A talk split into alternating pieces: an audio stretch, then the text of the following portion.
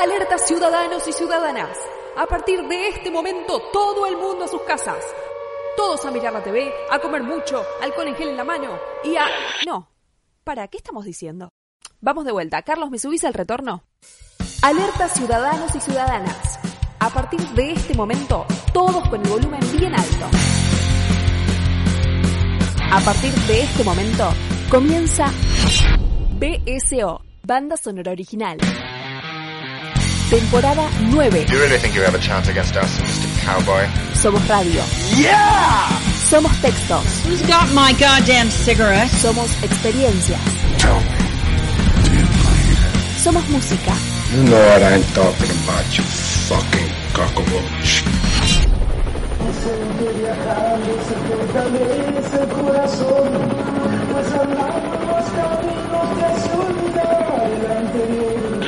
Somos BSO, Banda Sonora Original.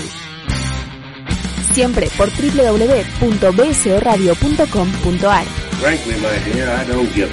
BSO. Una plaga que combate otras plagas. Keep the change, you filthy animal.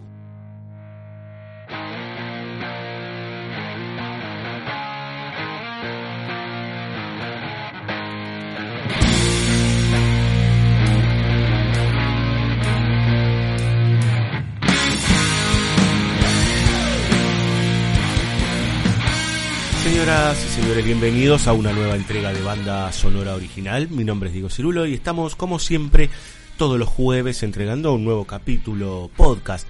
Puede ser jueves para ustedes, puede ser otro día, puede ser la noche, puede ser la mañana, el atardecer, vaya uno a saber en estos tiempos pandémicos en donde uno muchas veces inclusive ya no tiene noción de las horas ni del tiempo. Nosotros tratamos de llevarlo lo mejor posible, de hacer esto que nos gusta tanto, esto que no es solamente un entretenimiento para sus oídos, sino además un poco de alimento, digamos, ¿no? De alimento para los oídos, un poco de alimento para el espíritu y para, para la mente, podríamos decir, ¿no? O sea, tratamos desde este lado de hablar de cine, pensarlo, analizarlo, pero desde un lugar de sentido, digamos, ¿no? No analizarlo como si fuese una disección el cine, sino en realidad pensar ejercitar el pensamiento todo el tiempo, todo el tiempo. Es lo mejor que nos puede pasar, que es estar todo el tiempo buscando cosas que pensar. Eso no significa quedarse pensando y no accionar, digamos, ¿no? En estos tiempos de tanta quietud, en donde muchas veces, lamentablemente, gente que piensa, o que piensa complicado, digamos, este, de manera complicada, ejerce ciertas presiones para que de repente salgamos de esta suerte de, de estado de shock que tenemos en la Argentina a partir de la pandemia del COVID-19. BCO intenta llevarte un rato de pensamiento, un rato de entender que el cine, como séptimo arte, es la base, diría que del pensamiento de buena parte del siglo XX y del siglo XXI, ¿sí? Probablemente el arte que aúna todas las artes y que nosotros creemos que es el lugar más acabado, digamos, ¿no? El que todavía por ahora se sigue moviendo. Se sigue moviendo en la memoria, se sigue moviendo en el sentir, se sigue moviendo a través del tiempo. Eso que muchas veces Borges eh, dijo, ¿no? Que pensó en realidad y tantas veces escribió con respecto a la maleabilidad del tiempo y ese, esa temporalidad que nosotros vivimos, esa relación con el ayer, con el hoy, con un presunto futuro, que en realidad son ficciones. Otra vez jugando con Borges, son ficciones, porque vivimos una realidad, pero esa realidad siempre está moldeada, armada y prefigurada por uno, por otros y por nosotros mismos, digamos. Nuestra subjetividad va armando y va reconstruyendo muchas veces todo aquello que nos rodea, digamos, ¿no? Esta pandemia para mí será de una manera y para vos que estás del otro lado será de otra, mientras que habrá una cantidad de denominadores comunes, ¿sí? Que podríamos presuntamente pensar como objetivos. ¿Qué vamos a hacer hoy? Es uno de los últimos jueves de mayo y nos toca hablar de la Segunda Guerra Mundial en el cine.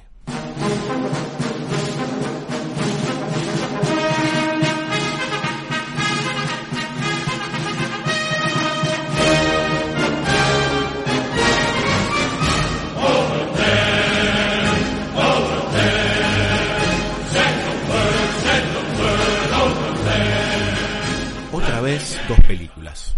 Otra vez, dos obras para entender aquello que realmente marcó a fuego el devenir de la humanidad hasta hoy, ¿sí?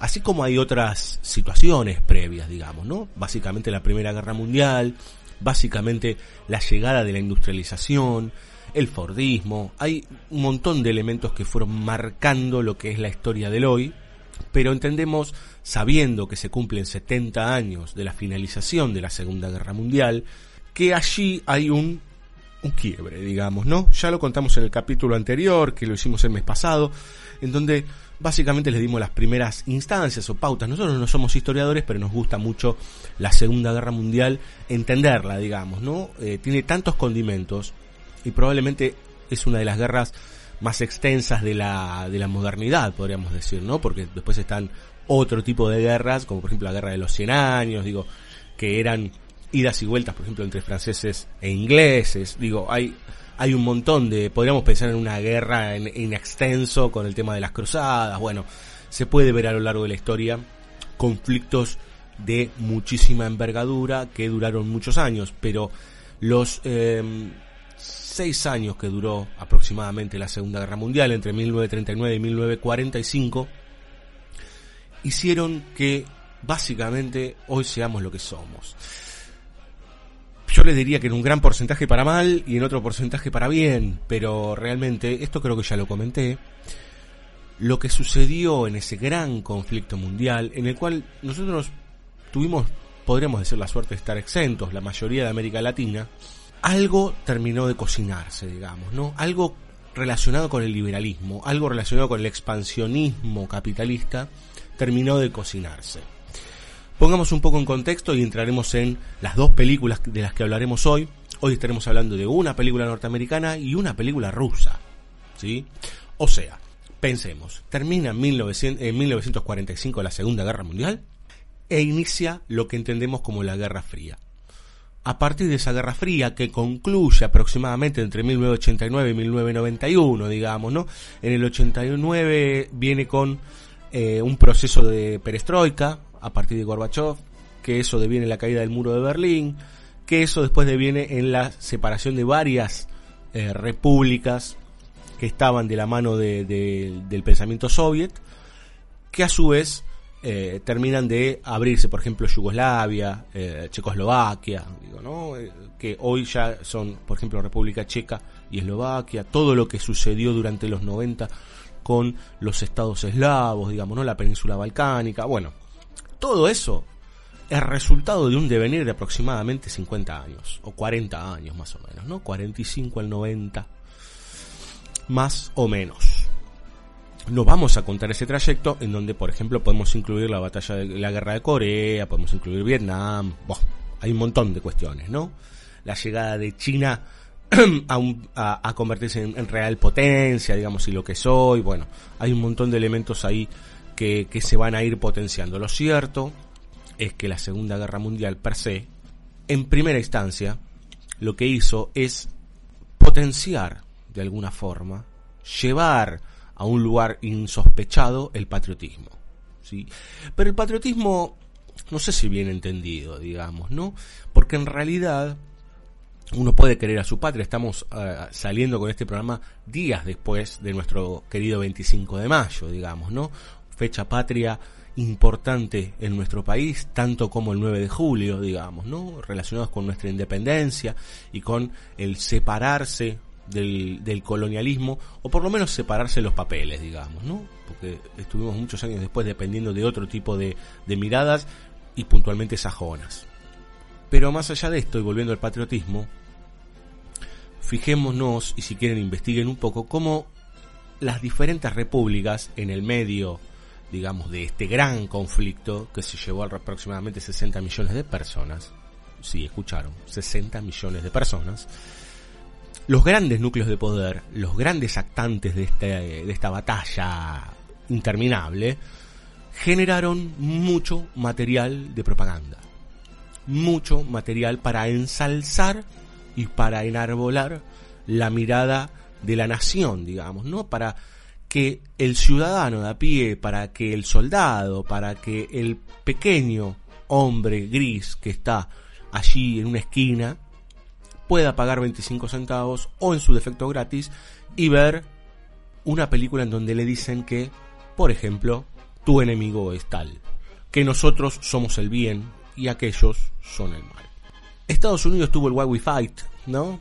¿Por qué peleamos? Eh, el, el, el, coordinador de todo eso fue Frank Capra, pero no, no fue él solo, digamos, ¿no? Del lado de los rusos hubo toda una parafernalia propagandística, inclusive desde un lugar más bien ficcional, digamos, ¿no? Que tuvieron documentales, eh, por ejemplo, la toma de Berlín, digamos, ¿no? Hay un documental increíble, creo que es del año 45 o 44, en donde los rusos, desde un lugar eh, que no sabemos cómo consiguieron ese material, básicamente cuentan cómo toman Berlín, digamos, ¿no?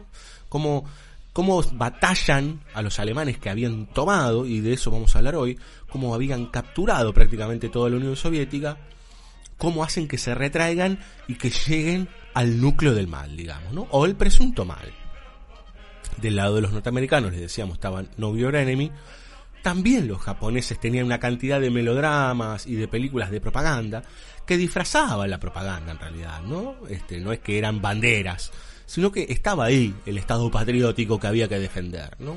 Otro tanto los italianos y ni hablar los alemanes, ¿no? es increíble porque muchas veces se cree que, por ejemplo, Leonard Riefenstahl filmaba películas durante la guerra y no, no, no, fue, no fue estrictamente así. Las grandes películas de propaganda nazi fueron hasta el 39 aproximadamente y después vino todo el cine eh, bien propagandístico de la mano de Goebbels, digamos, ¿no? Si habrán visto Bastardo sin Gloria, lo habrán conocido, aunque ahí es una caricatura, digamos, ¿no? Pero este ser siniestro que básicamente lo que hacía era generar una bajada, no solo para complacer a Hitler y a toda la, crema nacional socialista, sino también para generar una especie de manto de discurso sobre su pueblo, que no hay que dejar de lado el apoyo, digamos, ¿no? Hitler llega al poder apoyado por el pueblo. ¿Qué pasa? ¿Podemos disfrazar un poco esa propaganda y generar, como le decíamos con los japoneses, podemos disfrazarla de ficción? Sí, claro. ¿Podemos generar espíritu de cuerpo con eso? Sí, claro. ¿Podemos hacer que desde el otro lado empecemos a, a generar ciertos sentimientos ultrapatrióticos? Sí, claro. El personaje con el que vamos a empezar hoy es probablemente uno de los directores que más queremos en banda sonora original, que John Ford. Y ustedes me dirán, che, pero John Ford hizo propaganda. Bueno, podríamos decir que sí que no. A ver. Eh, John Ford tenía un sentimiento patriótico muy importante. Se notaba si uno lee las entrevistas con sus escuetas respuestas. Entiende que tenía un sentimiento muy arraigado con Norteamérica, digamos, ¿no? Pensemos que estamos en fines de los años 30 eh, y donde el, el sentimiento con, respecto a, a la idea de lo norteamericano, ¿no? A la idea del sentimiento americano es muy fuerte. Ford es un tipo de origen irlandés, un tipo católico y que cree en su país, pero nos vamos a encontrar con que él, primero y principal, tiene una película corta que se llama La batalla de Midway. La batalla de Midway es la huella que dejó Ford en la propia guerra, porque él fue al campo de batalla, ¿sí? Él fue al campo de batalla y filmó. Midway era, es una isla en el Pacífico, ¿sí? ¿Qué pasa? En 1941 los norteamericanos son atacados por el imperio japonés porque los pensaban y los veían como una real amenaza. Los norteamericanos que hasta ese momento pensaban en un estado de neutralidad. La gente le reclamaba a su presidente que no se meta, que no se meta. Pero era muy difícil. De hecho, ya para el 41 Estados Unidos proveía de armas y proveía de, buena cantidad de, material bélico a Inglaterra, por ejemplo, ¿sí? Ya para esta altura Francia estaba tomada, pero no se metía. Hasta que llega por Harbor. Ahí es cuando vemos en 1941 la batalla de Midway, uno de los primeros documentales de toda esta tanda de obras que van en relación con Em, el ensalzamiento y el enarbolamiento del pensamiento patriótico. Aunque realmente ver el corto este de Ford como otros cortos que hizo documentales durante la guerra, porque no hace ficción recién hasta 1945, que es la película que vamos a tocar en unos minutos, se em, empieza a hacer materiales que tienen que ver con ayuda hacia los este, soldados, digamos, ¿no? Este, documentales este, que tienen que ver con, por ejemplo, con el espionaje, que tienen que ver con el armamento. Digo, empieza a trabajar para la guerra, pero en la batalla de Midway, básicamente, nos encontramos con el horror, con un horror terrible, que probablemente después Stevens lo, lo profundice aún más con Nazi Concentration Camps, una, un documental también que realmente nos pone los pelos de punta viendo las primeras imágenes del holocausto. Pero volviendo a Ford y a Midway, entendemos que es un tipo con mucho pensamiento patriótico, pero no es ningún idiota. ¿no? no se come, como decimos nosotros en Argentina, la galletita. Y nos vamos a dar cuenta de un montón de cosas a posteriori de la guerra de lo que le pasa a Ford. ¿no? Se da cuenta este hombre que viene del nacimiento del cine, ¿no? De haber estado junto a Griffith, por ejemplo, de haber nacido con la, primera tanda de grandes directores norteamericanos, conjuntamente con toda esa inmigración austrohúngara y europea que nutrió tanto a Hollywood, se da cuenta realmente que algo está mal. Y así como, por ejemplo, en obras que no tienen que ver realmente con la guerra o tangencialmente tocan temas que tienen que ver con la coyuntura, nos encontramos con materiales como, por ejemplo, My Darling Clementine, ¿no? Una película muy triste y es un western y que tiene que ver con el origen de América.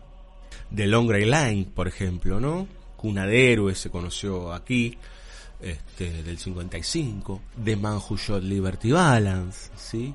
Películas en donde ya lo que están diciendo, esto no quiere decir que Ford no lo dijese antes en otros términos, ¿no? Pero eh, la última película de ficción que hace Ford antes de la guerra es Que Verde era mi valle y Viñas de Ira, ¿no? Ya Viñas de Ira es triste. Que Verde era mi valle también. Pero seguía pensando y entendiendo la idea del origen mítico, ¿no? De la comunidad y de la formación de la comunidad. En estos casos, como este, The Long Line, como The Man Shot Liberty Balance, ¿sí? Ya nos vamos encontrando con otra cosa, nos vamos encontrando con tristeza, nos vamos encontrando con crepúsculo, nos vamos encontrando con lo que Baudelaire denominó como la modernité, digamos, ¿no? La modernidad que ha apretado el cuello. Nos ha apretado el cuello. Pero hoy vamos a hablar de una película gigantesca de John Ford. En realidad de John Ford y de Robert Montgomery, aunque no esté acreditado. Robert Montgomery es, por ejemplo, el director de La Dama del Lago, actor y a posteriori director. La película se llama Nosotros fuimos los sacrificados o They Were Expendables, ¿no? ¿Le sonará Expendable, The Expendable? ¿Será la de este, Stallone? No. No. En 1945, finalizada la guerra, sale esta película codirigida entre Ford y Montgomery. Montgomery empieza a dirigir eh, esta película porque Ford se quiebra una pierna.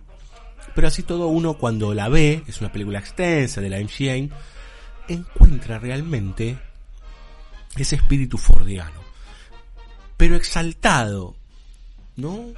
Ya desde que empieza la película se escuchan marchitas militares todo el tiempo, las frases de los personajes, hay una idea ahí todavía de ensalzamiento y de, empoderamiento, podríamos decir. ¿Sí? Como esta idea de poner eh, la carne al asador con respecto a, a lo militar, digamos, ¿no? la importancia del acto militar en la guerra. ¿De qué trata esta película? Por ahí muchos de ustedes del otro lado ya la vieron. Un datito, ¿no? Cuando empieza la película, eh, es una película de, océanos y de mar, podríamos decir, llena de botes y de lanchas y de buques, porque trata básicamente del conflicto en el Pacífico con los japoneses. Cuando empieza la película, pone eh, a John Ford y a Montgomery con sus rangos militares, lo cual ya dice mucho, digamos, ¿no? Eh, el amigo Ford dice, ¿no? John Ford, capitán del USNR, digamos, ¿no? Y, en el caso de Montgomery también, digamos, ambos estuvieron en la guerra. Bueno, ¿de qué va? Digamos, ¿no? hablamos de espíritu de cuerpo un poquito hace unos minutos y, y, un poco esa es la idea y la idea de la próxima película, la película rusa de la que vamos a hablar, es contarnos la historia de un grupo de soldados que son parte de un cuerpo de lanchas, digamos, ¿no? Eh, unas, eh, unas barcazas muy importantes que en principio parecían no ser tan importantes. Y tal vez de ahí viene la mano del expendable, ¿sí? que en realidad es esto de eh, descartable, ¿no? El expendable es descartable, es este... Bueno, básicamente eso, digamos, ¿no? Como eh, úsese y tírese, son aquellos que probablemente, como en la traducción, serán sacrificados. Estos grupos de este grupo que está encabezado por Robert Montgomery, obviamente, y por John Wayne, como Rusty Ryan, son un grupo que en realidad está bastante menospreciado. Está bastante mal mirado, como algo menor, digamos, no lo que sirve para el correo, para la vigilancia, no mucho más. Toda la película va a ser un devenir en este grupo, que es un grupo grande, importante, de soldados, de cómo ellos se empiezan a, digamos que revelar de alguna manera, ¿no? Mostrar sus habilidades para poder convertirse en una herramienta fundamental para la guerra. Entonces, la estrategia de la película es ir de isla a isla mostrándonos ciertas actividades que algunas son muy menores de ellos, ¿sí? Y que de alguna forma van sumando hasta darle a entender a los altos mandos, a los comandantes, a los almirantes, que ellos pueden hacer algo más por la guerra. Japón está acechando. Ya pasó Pearl Harbor y ahora está tomando las islas donde Norteamérica tenía hegemonía, digamos, ¿no? Es increíble porque no vemos un solo japonés en toda la película. O sea, sí vemos algunos, pero o vemos algún filipino dando vueltas, ¿sí? Eh, pero no, o sea, vemos algún que otro oriental, pero no vemos japoneses. No los vemos, están fuera de campo. Algún barco y no mucho más. O sea que hay un mal que está ahí todo el tiempo dando vueltas y que este grupo lo presiente, lo siente, está todo el tiempo intentando, sobre todo del lado de Rusty Ryan, ¿sí? que es una contradicción, ¿no? Porque Rusty Ryan, que es John Wayne, fue contrariado por el, por el propio Ford al decirle, che, ¿cómo puede ser que vos no fuiste a la guerra? ¿No? Eh, poniéndolo en un lugar de cobarde. Y en este caso, Rusty Ryan es básicamente eh, este personaje valiente, digamos, ¿no? Este hombre que quiere ir a la acción. De hecho, la película arranca después de una misión muy, muy leve, en donde un almirante les dice, ¿no? Como, bueno, muy lindas sus, sus lanchas, muy lindos sus, sus barquitos, pero para misiones peligrosas no, no, no sirve mucho, ¿no? Ellos tienen, le armaron unas torpederas para poder atacar. Bueno, por ahora no, ¿no? Esto deviene en que Rusty quiera renunciar, porque está podrido, porque está harto, porque quiere acción, porque quiere ir a atacar a los Japs, como le dicen ellos, ¿no? Quiere, en su espíritu patriótico, atacar. Bueno, esto no sucede porque hay un gran ataque, el ataque de Pearl Harbor, y esto después deviene, deviene en todas estas aventuras que les cuento.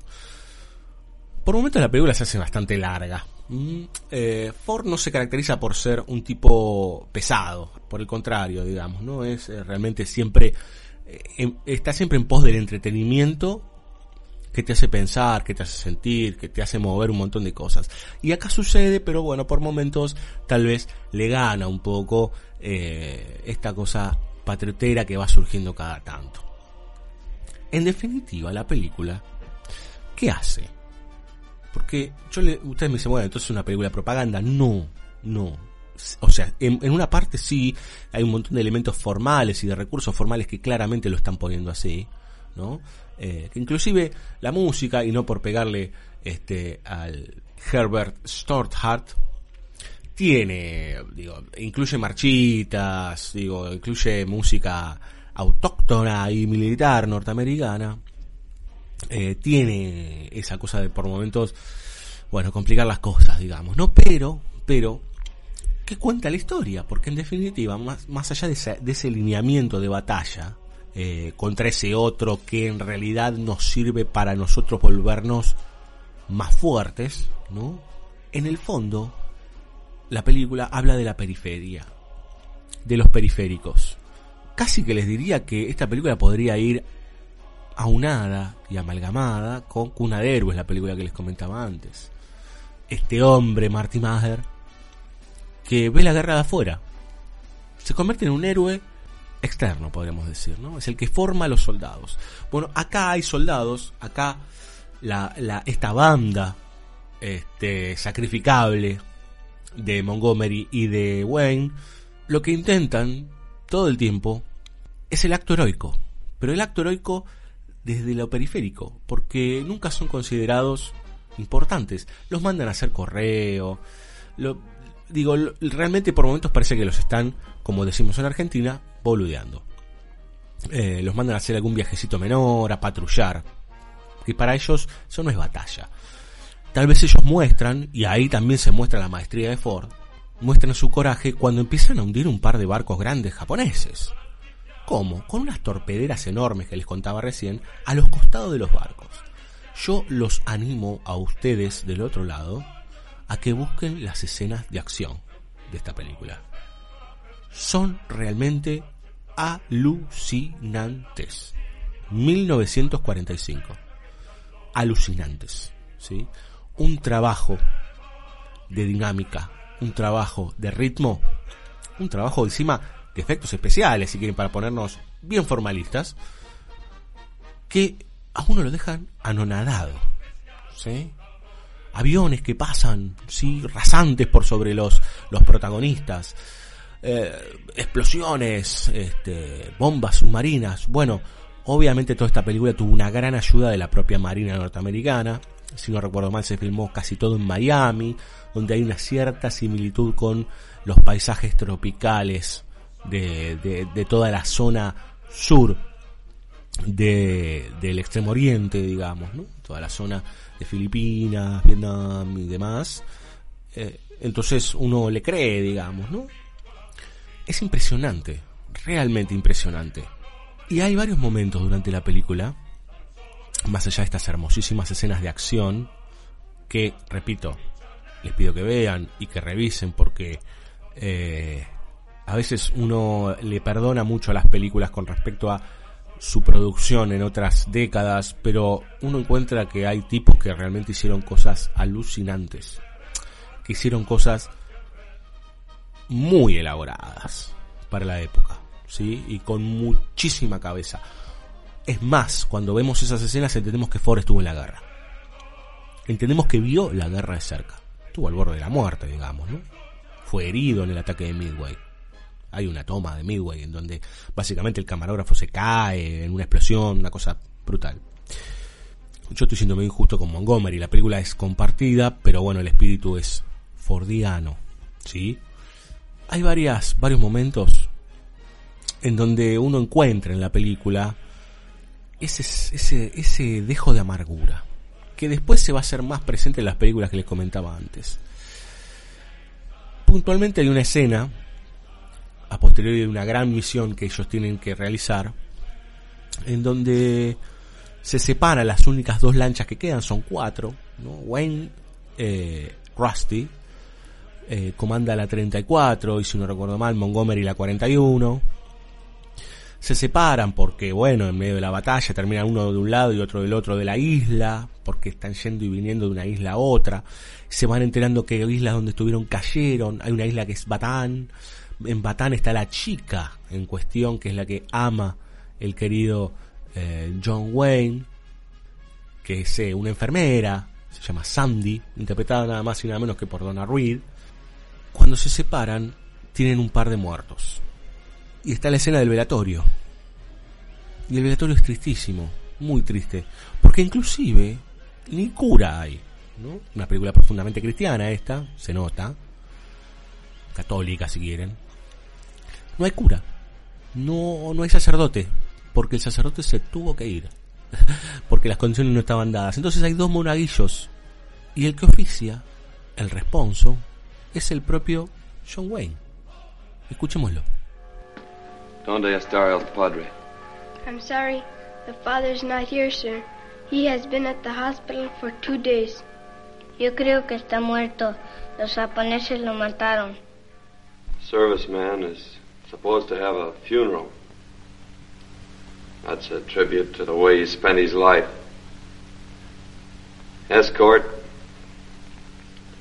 firing squad, wrapped in the flag he served under and died for.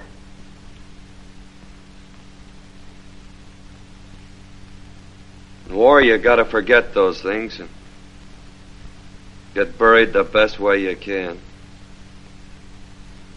You all knew Squarehead Larson and Slug Mahan.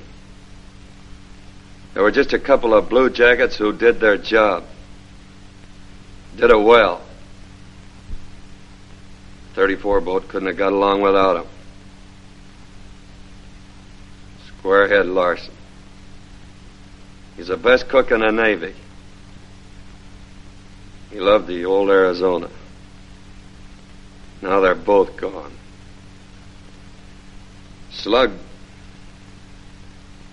he was always quoting verse, bits of poetry. So, here's one for him. It's about the only one I know. Under the wide, starry sky, dig the grave and let me lie. Glad did I live and gladly die. And I laid me down with a will.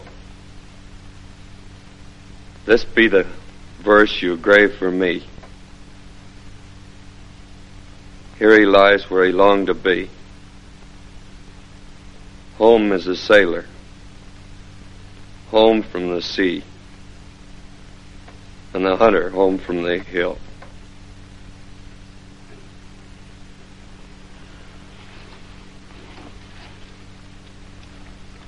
Is it all right, sir? Sure.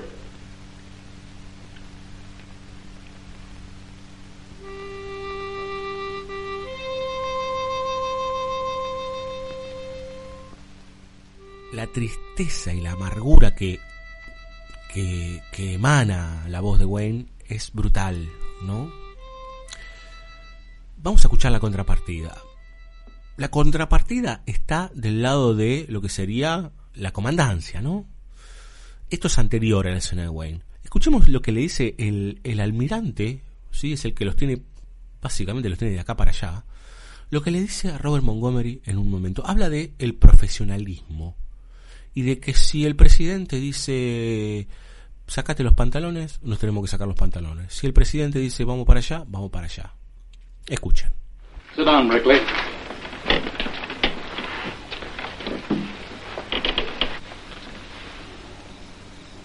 That task force will land. You and I can't stop it. Pearl Harbor was a disaster, like the Spanish Armada.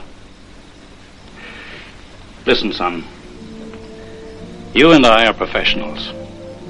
If the manager says sacrifice, we lay down a bunt and let somebody else hit the home runs.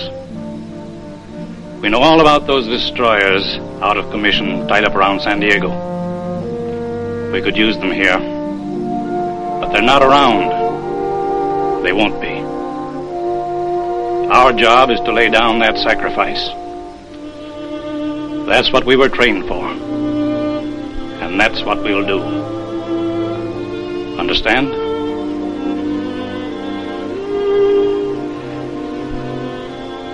Yes, sir.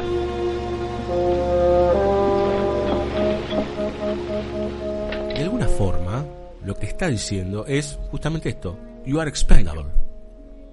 ¿Sí? Fuimos soldados. El soldado es una individualidad que se confunde en el cuerpo, en un gran cuerpo, por eso se llaman cuerpos de marines, por ejemplo, y que no deja de ser un número, digamos, ¿no? No deja de ser un pedacito ínfimo, un granito de arena en la batalla. Y nosotros estamos presenciando el granito de arena. Porque aunque Rusty y Brick, ¿sí? estos personajes encarnados por Wayne y por Montgomery, son tipos de mucho valor y mucho coraje junto con sus soldados, en donde hay algo interesante que no nombré. Hay veteranos y jóvenes. Y entrecruzan conocimientos. En realidad, sí, volviendo a lo anterior, siguen siendo herramientas. Herramientas en una batalla cruel, en una batalla violenta, que casi, casi, casi en la película está toda fuera de campo. Exceptuando estas escenas que les comentaba, en donde básicamente eh, tenemos las escenas bélicas, digamos, ¿no? donde Ford muestra toda su maestría junto con Montgomery. Son herramientas, son, digamos, sacrificables, son descartables. En algún momento, ustedes dirán del otro lado, les van a reconocer que han hecho cosas importantes, ¿no? Hundieron dos grandes cruceros, digo, hicieron grandes cosas desde su lugar. ¿no? Hay una hermosa escena en donde lo apuran a un capitán de un submarino y le dicen, dame, mis, dame torpedos porque queremos torpedos. Y vos no estás laburando, nosotros queremos laburar. Y se mandan con esos torpedos y ahí sucede lo que sucede con la escena posterior en donde John Wayne vela a uno de sus amigos, que si no recuerdo más se llamaba Olsen. ¿Vendrá el momento del regocijo? Nos preguntamos. ¿Vendrá el momento en donde, como todos creemos, ¿no? En esta leyenda de que el cine norteamericano tiene los happy ending. No, no viene. ¿Cómo que no? Si en realidad hay una escena en que, sí, hay una escena en que aparece nuevamente el almirante y le dice, bueno, ¿saben qué? Usted y usted, por Ryan y por, y por Brickley, Rusty y Brickley, se vuelven para Norteamérica, porque lo que hicieron está muy bien y ahora necesitamos que ustedes vayan e instruyan a un montón más para que puedan hacer lo que hicieron ustedes. Las lanchas torpederas ahora van a ser muy importantes en la guerra del Pacífico. Y aceptan las órdenes. Aunque ellos tienen el ímpetu, siempre aceptan las órdenes, excepto casos puntuales que es donde ellos se rebelan y demuestran su coraje y demuestran su valentía. Y aunque está ese reconocimiento, el reconocimiento es menor, porque lo que hacen es, bueno, ¿saben qué? Vayan directamente a los Estados Unidos y convértanse en una, otro tipo de herramienta, digamos, ¿no? Otro momento de la película increíble. El grupo se está preparando para volver a salir, hay uno de los barcos que se rompió y aparece una especie de cadete a contarles a todos que le dieron la estrella de plata. Vamos a decirlo en criollo, les chupa un huevo. Están trabajando, no les interesa el reconocimiento, digamos, por la galería. La idea es otra, y que me parece que es un poco también el espíritu de Ford, ¿no? El honor no está del lugar de, de, clavarte medallas. El honor está en otro lado. El honor está en el coraje, en la valentía, en el querer a tu país y entender por qué estás ahí. En tal caso después estarán las contradicciones que el propio Ford tendrá, ¿no? Y que reflexionará en sus propias películas. Lo cual no es menor. Nos importa muy poco las medallas. Lo que nos importa es que nos reconozcan como parte del ejército importante y así poder darle nuestras habilidades a nuestra patria en pos de ganar la guerra. ¿Mm? Ese es el lugar, no un reconocimiento de qué lindo, qué lindo lo que haces. ¿no? Que a todos nos pasa, digamos, a todos nos gusta que, que, que gustemos. de alguna manera, ¿no? Que nos den un me gusta. Es un poco así, más o menos, digamos, ¿no? Nos puede mover más o menos el amperímetro. Y si ustedes querían más tristeza en esta película, más tristeza aún, el final con esta, esta petición de llevarlos a los Estados Unidos es aún peor. Primero, el amigo Wayne está muy enamorado de esta chica Sandy, no la ve más, queda fuera de campo. Se encuentra con un personaje que él vio en la enfermería cuando él estaba herido y le dice, no sabes si la viste esta chica, sí, la verdad que no sé, le dice el otro. Un personaje hermoso, muy escueto, pero hermoso. Eh, que básicamente mm, le dice, mirá, puede estar prisionera, puede estar todavía en Batán, aunque ya Batán ha caído, puede estar en el medio de la selva ayudando a los soldados. Despreocúpate un poco. Ahora sí, le dice este personaje. Le dice, a vos te gustaba esta chica como le gustaba a otros 11.000. ¿no? Porque muchos enfermos pasaban y veían a esta enfermera hermosa, aunque nadie seguramente la haya mirado como vos. Una tristeza brutal. Hey, Ohio. Hiya, Rusty. Hiya, fella. When'd you leave the rock? Oh, four or five days ago. Week? I don't know. Say, uh, remember Sandy, the little nurse with the green eyes? Sure. So do 11,000 other guys. You know where she is? Oh, I don't know where she'd be now. She might be out in the hills or prisoner somewhere. Swell dish. I guess she meant more to you than she did the rest of us. I sure hope she's okay. Yeah. Last time I talked to her was over the telephone on Bataan. Si a esto se suma que viene un avión y están numerados para ir en el avión. Faltan dos de los cuatro que se van a ir, conjuntamente con otros, de el grupo, el equipo de Rusty Brick. Ellos dos irán y irán dos cadetes de su tropa también para trabajar en Norteamérica con todo este tema de las lanchas y las torpederas. Y no llegan porque se han perdido, y no llegan porque se han perdido. Entonces, bueno, van, en, van hasta 30 personas. Entonces, como no están el 29 y el 30, pasan el 31 y el 32, que es este personaje que recién les contaba, que le, le habla de la enfermera, y otro más. Dos veteranos, ya hombres grandes. Y finalmente aparecen los chicos. Abren la puerta del avión y le dicen, señores, al 31 y al 32 se tienen que bajar. Una cosa terrible, digamos, ¿no? Entregan cartas, le dicen, saluda a mi esposa, decirle que estoy haciendo todo lo posible, que la quiero. Muy, muy, muy fuerte. Y estos son jovencitos que creen que se están salvando, ¿no? Dice, bueno, por lo menos nos vamos. Y Montgomery, el personaje de Brick, les dice, chicos, nosotros nos estamos yendo porque sabemos que tenemos que volver. Estamos yendo a Estados Unidos para poder volver. El avión toma vuelo en un atardecer y desaparece en el horizonte. Una cosa tristísima, digamos, ¿no? O sea, tiene su costado patriotero la película, es innegable, pero cuando uno la piensa en profundidad, es muy triste. Es una película de héroes anónimos, algo que le gustaba bastante a Ford, ahora que lo pienso. Una película de gente que nunca tendrá su nombre en una calle o en un parque, pero que se entregaron, aunque eran sacrificables. Vamos a escuchar la intro, ¿sí? de They Were Expendables de 1945. La música, como les conté antes, es de Herbert Stockhart, que en realidad tiene mucho de absorbió mucho de la música militar, digamos, ¿no? de las marchitas militares norteamericanas, la reconvirtió, la reformuló y aquí está el resultado.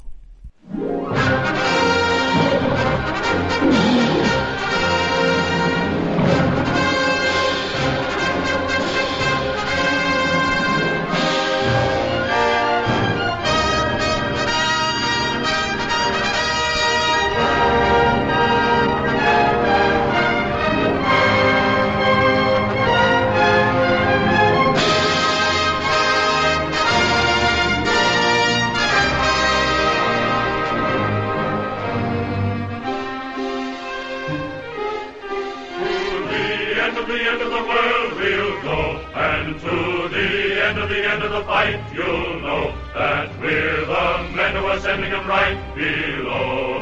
Centuries of the BSO,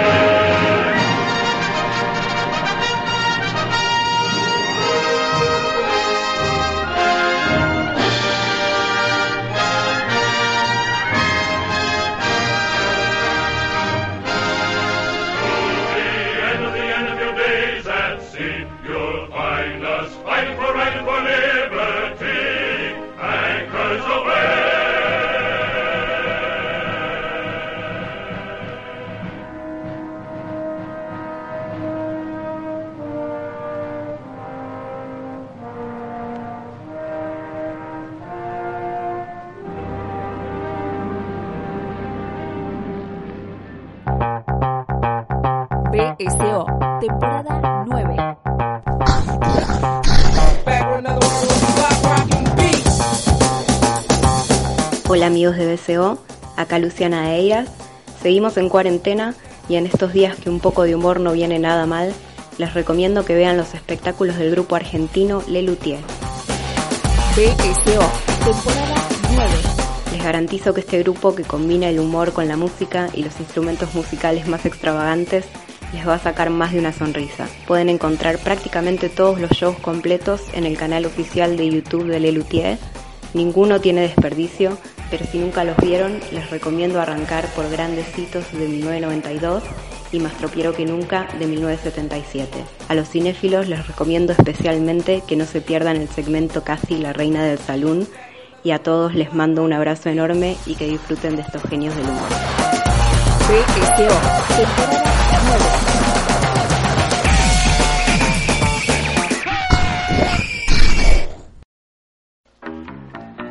BSO, temporada 9.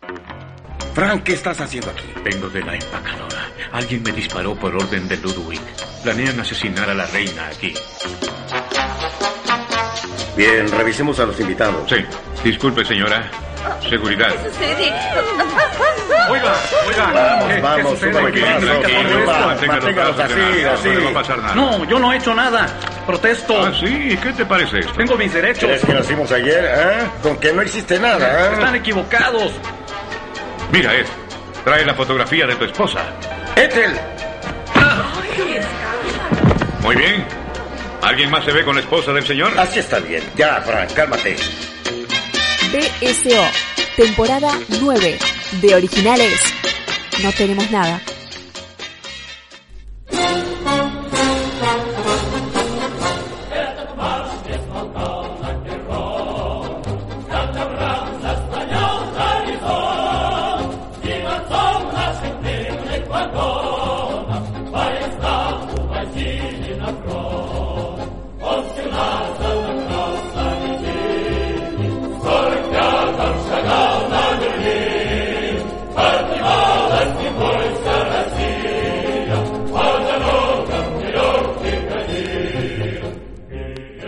Segunda película de la noche.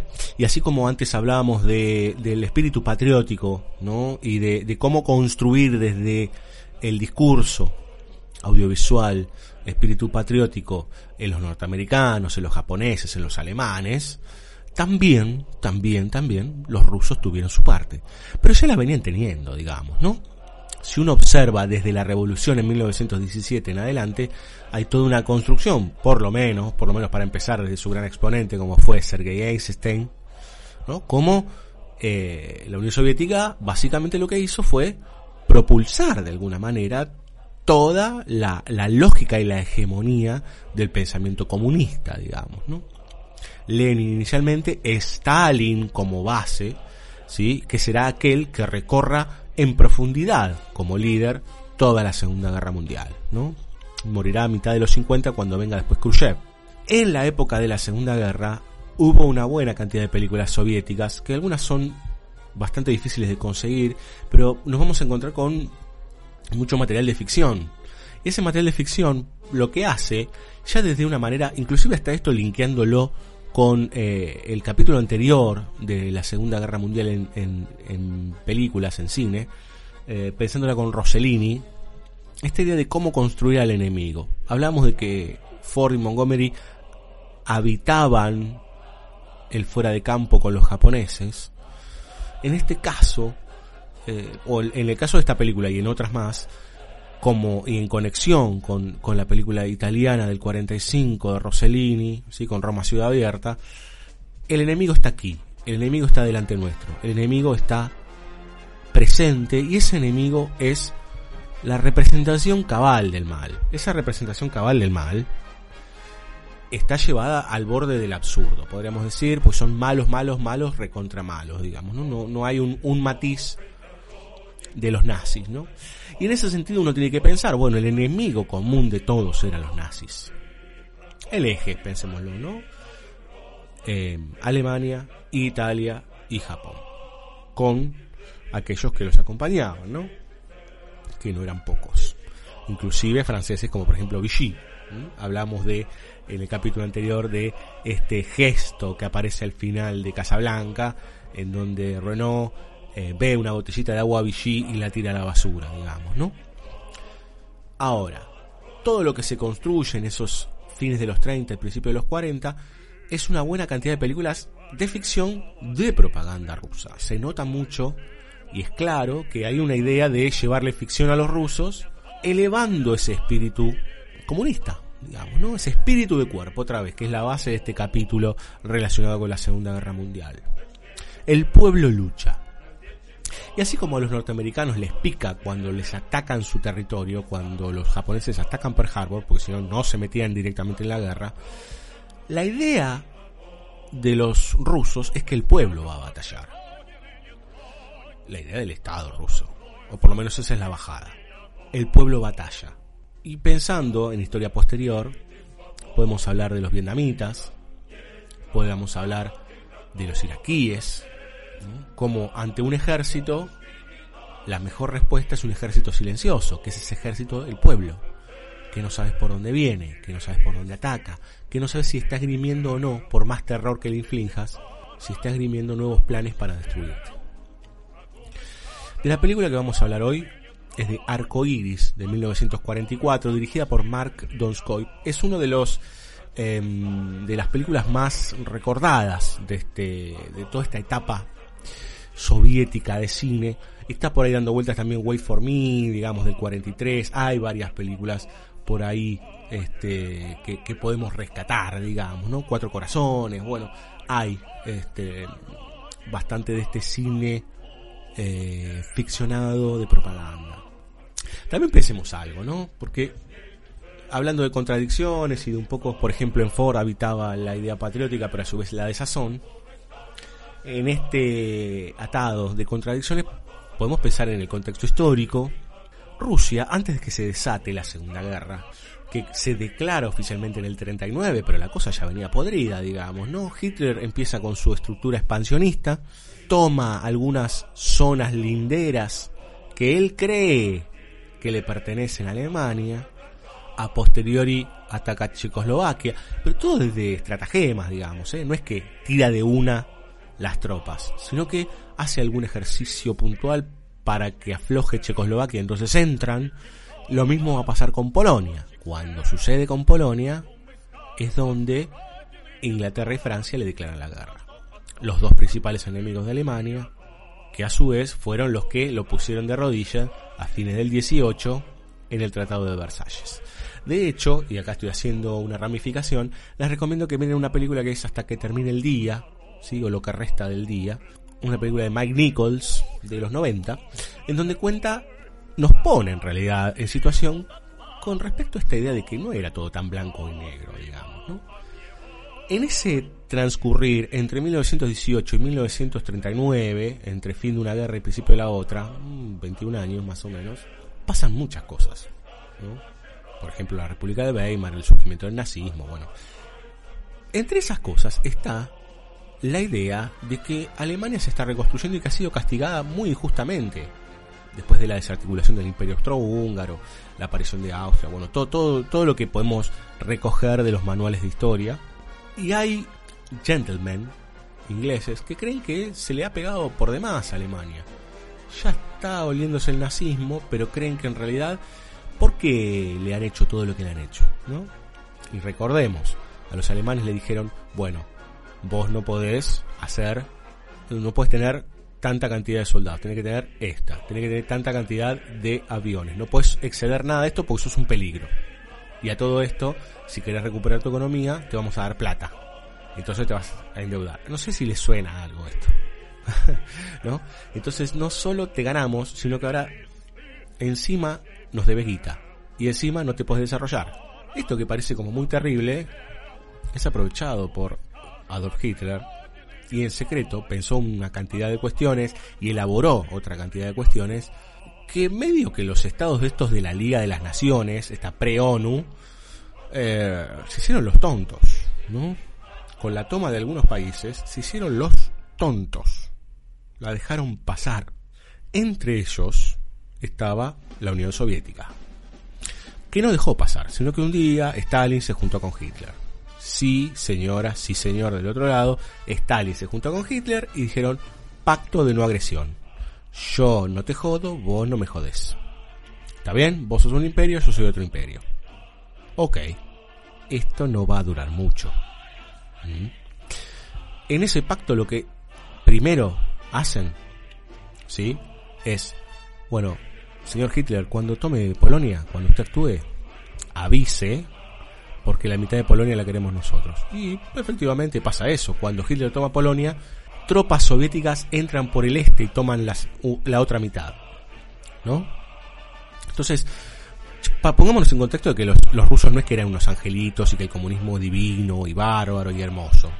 Digamos, ¿no? Uno puede tener cierta, yo pensaría más en el socialismo, pero puede tener cierta afinidad con ciertas ideas, pero el proceder, puntualmente del estalinismo, fueron brutales.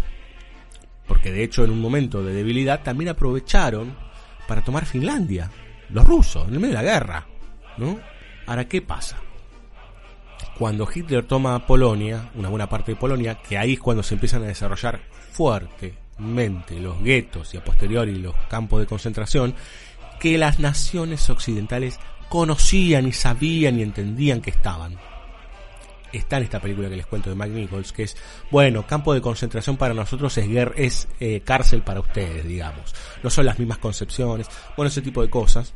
Cuando Hitler avanza sobre Francia, con su Blitzkrieg, esta guerra relámpago que es eh, básicamente una idea de ataque fulminante sobre el enemigo y veloz, apoyado primero por Panzers, que son unos tanques muy rápidos, más vulnerables pero más rápidos, que atacan velozmente al enemigo junto con la Luftwaffe, que eran la aeronáutica alemana, atacaban muy rápido sobre poblaciones y detrás de ellos venían los escuadrones de soldados.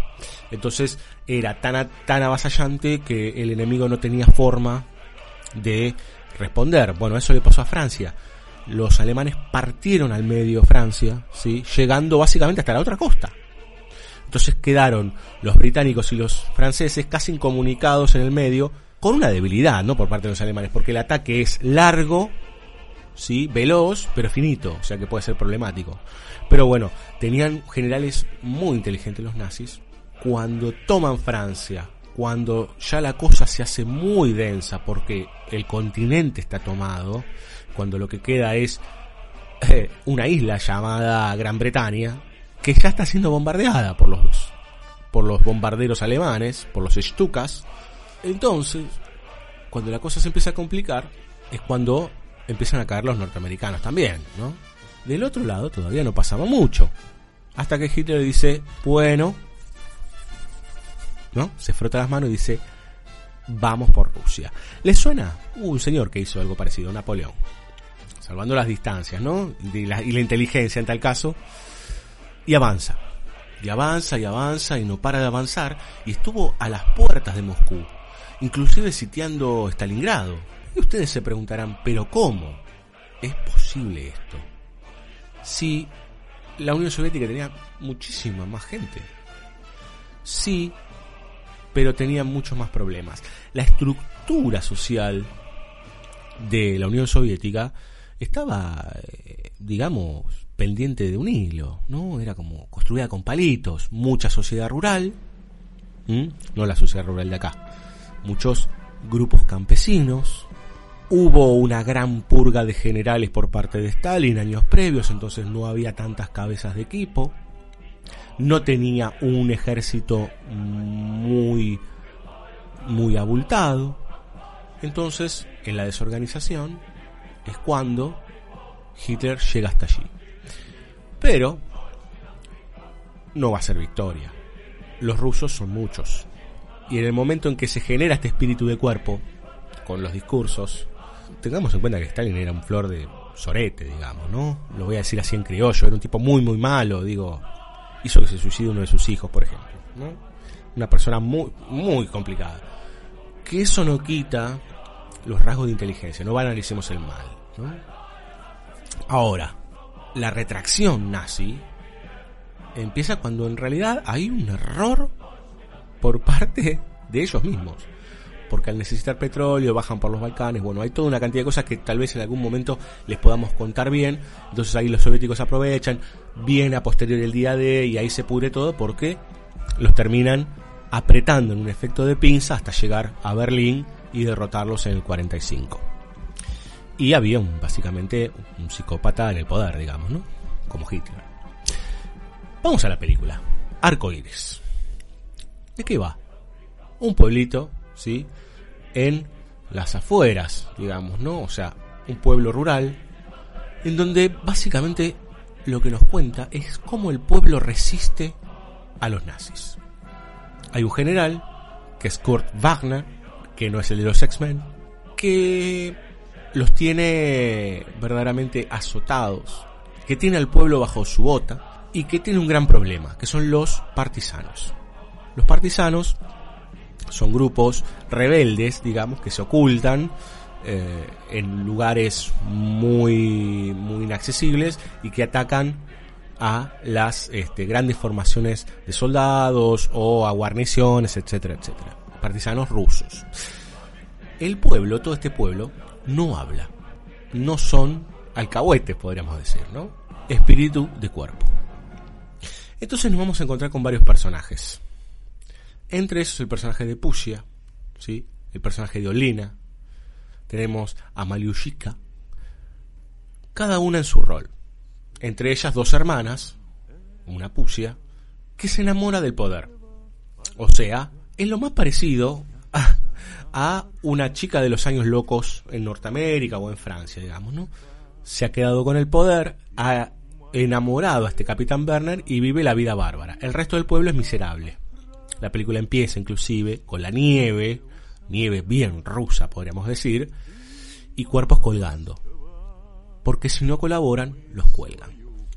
Esta película la podríamos extrapolar a los 70 acá en Argentina tranquilamente, digamos, ¿no? Pero con picana, ¿eh? con apellidos más sargentos, pero un, un, poco así. Ah, ¿no hablas? Bueno, te voy a matar a tu hijo.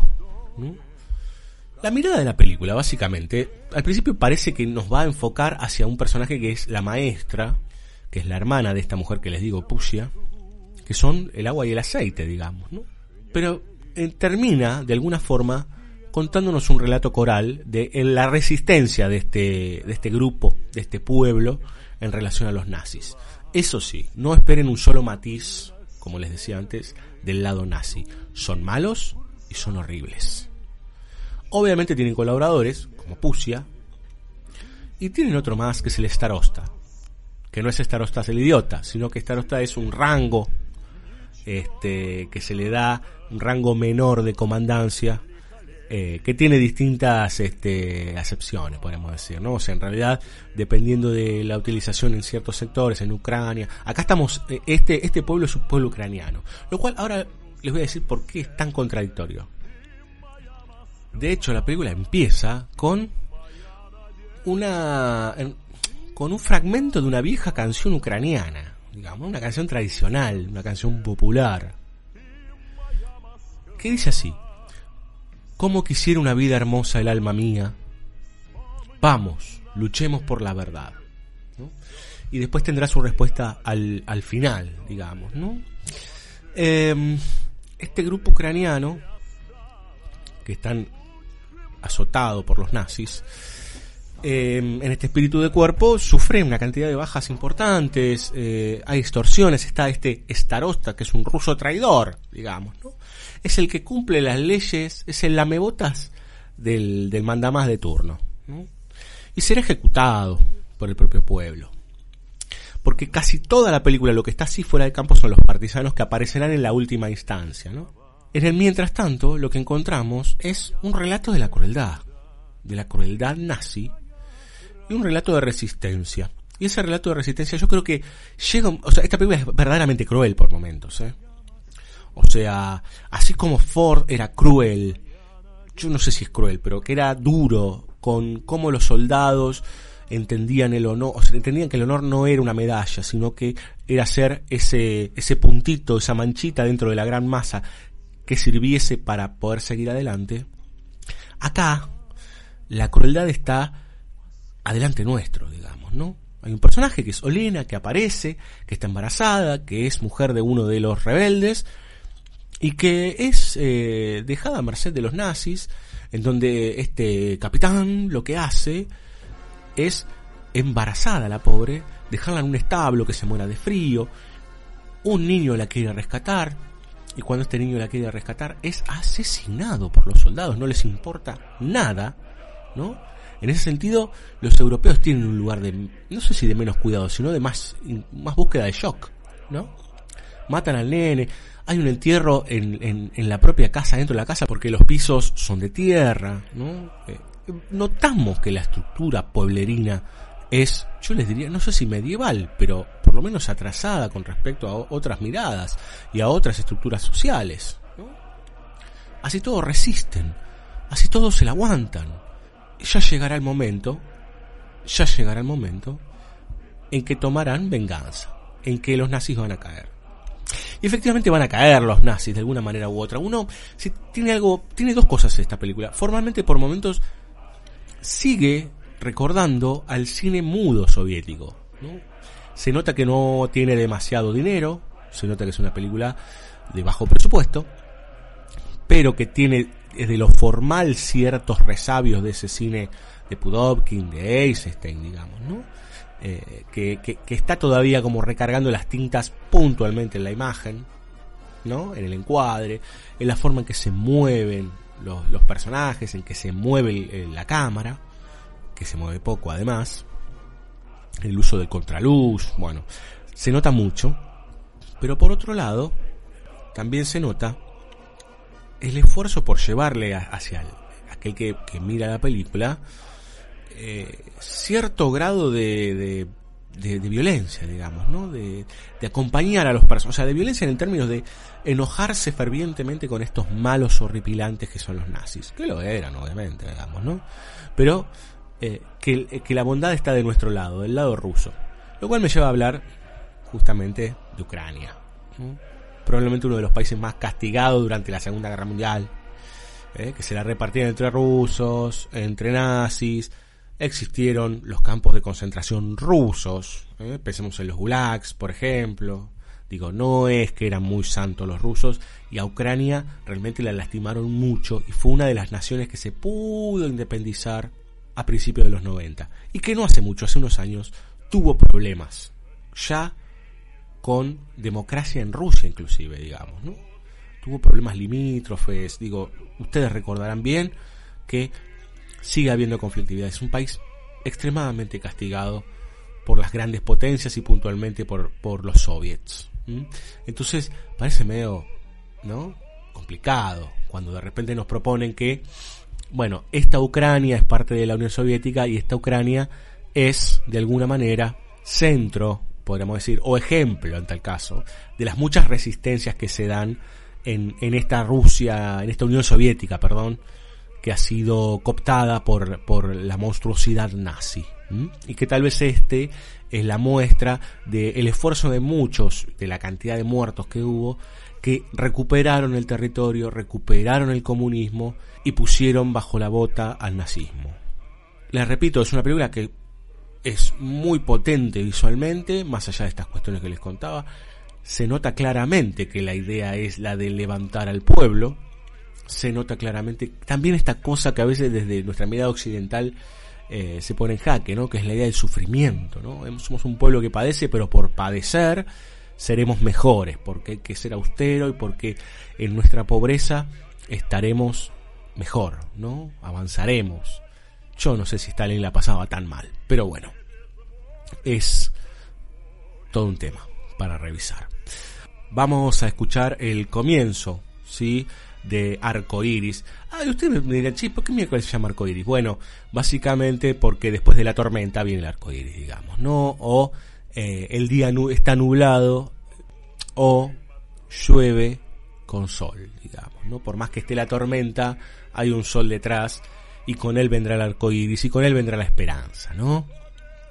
Entonces es un poco esto, digamos, ¿no? esta historia de Olga, la maestra, con todo el pueblo, digamos, y su relación con los nazis. De hecho, mírenla, digamos, ¿no? Pero hay, hay momentos de ejecuciones muy crueles por parte, inclusive, de los partisanos cuando aparecen y de los, este, y de los pueblerinos.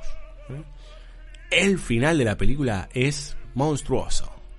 Madres corriendo a los nazis que ya son, ahora son prisioneros, corriéndolos por haber hecho todo lo que hicieron y alguien que las detiene y les dice, no, nosotros no somos monstruos, ¿no? No somos estos monstruos. Nuestra sed de venganza tiene que calmarse por otro lado. Bueno, la historia nos juzgará, podríamos decir de alguna manera. Ahora sí, vamos a escuchar eh, el comienzo de Ratuga, así es el nombre original de Arcoiris de 1944, dirigida por Mark Donskoy, un director que dirigió mucho durante la época de, de la guerra y a posteriori también con algunas películas de espías y melodramas y demás.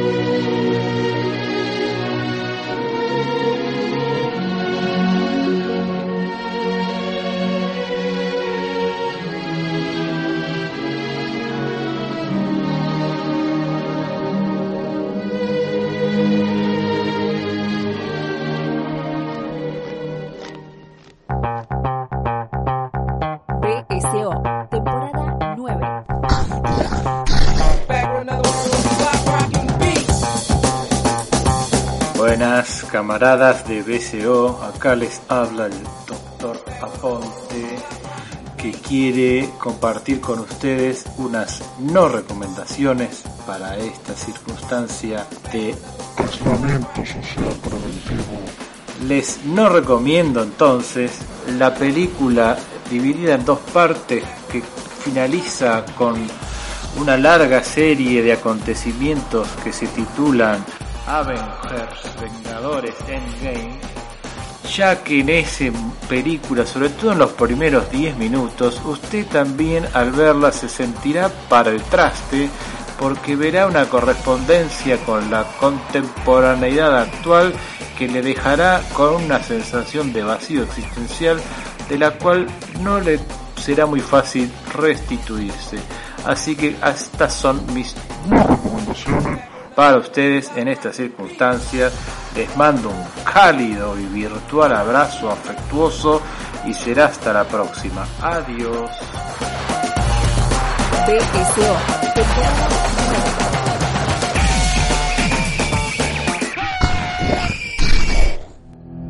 9. Si colapso el tercer mundo, ellos pierden y ustedes ganan. Si colapso América, Ustedes pierden y ellos ganan. Cuanto más cambian las cosas, más siguen igual. ¿Y qué es lo que va a hacer? Desaparecer. Ha introducido el código mundial. Les dije que era mejor que desearan que no regresara. Si pulsas ese botón, todo lo que hemos conseguido en los últimos 500 años se acabará. Nuestra tecnología, nuestro modo de vida, toda nuestra historia. Me llamo Pliskin. BSO, temporada 9. Seguinos en bsoradio.com.ar, también en Spotify, iTunes, Mixcloud, iTunes y Google Podcast. BSO, de originales, no tenemos nada. Bienvenidos a la raza humana.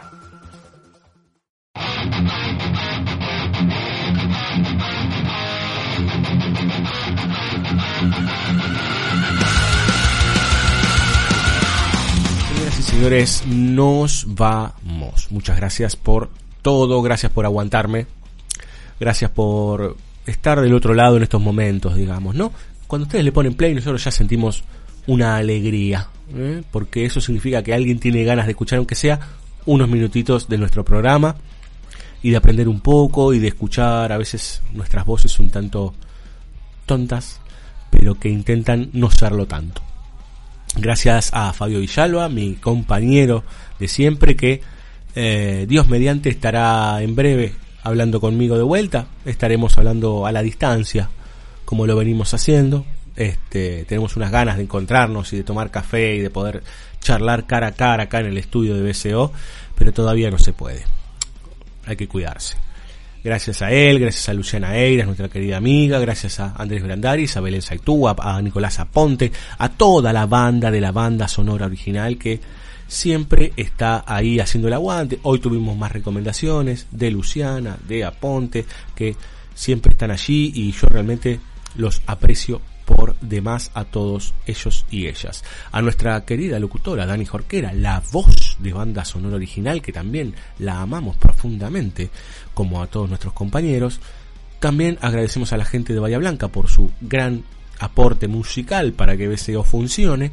Y además a la gente de Asala Llena, que hace poquito, días nomás, sacó el nuevo libro de Ángel Fareta, ¿sí?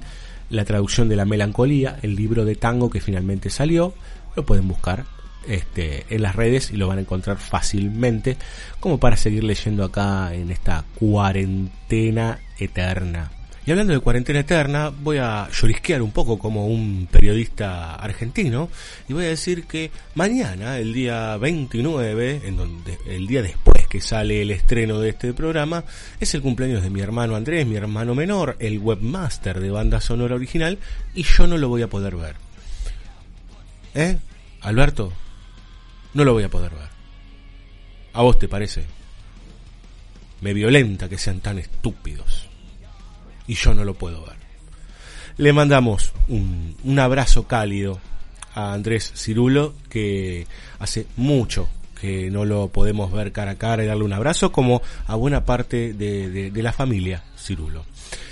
Un abrazo para todos los que están del otro lado y este tema está dedicado a él justamente, a, al ingeniero Cirulo. You are in the army now, ¿no? Una frase muy típica del ejército americano. Y bueno, la banda Status Quo, suena, huele a ochentas, grabó este pedazo de tema que será parte de la despedida de este capítulo. Dedicado al ingenieri, como decía antes, In the Army Now de Status Quo. Hasta la semana que viene. Chao.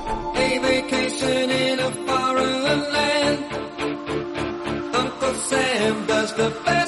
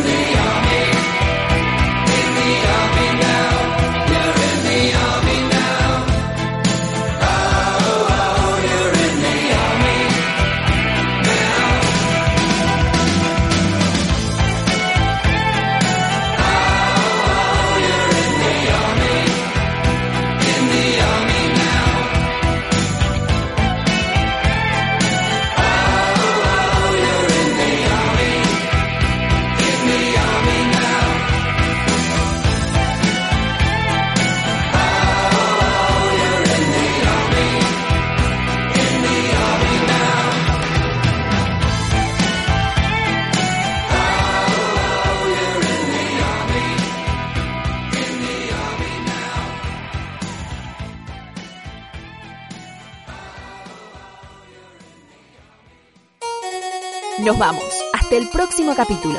Prometemos poco y nada, como siempre. Seguinos en bsoradio.com.ar. Seguinos como arroba BSO Radio en Instagram, Twitter y Facebook. BSO, temporada 9. Un día voy a traer la guitarra.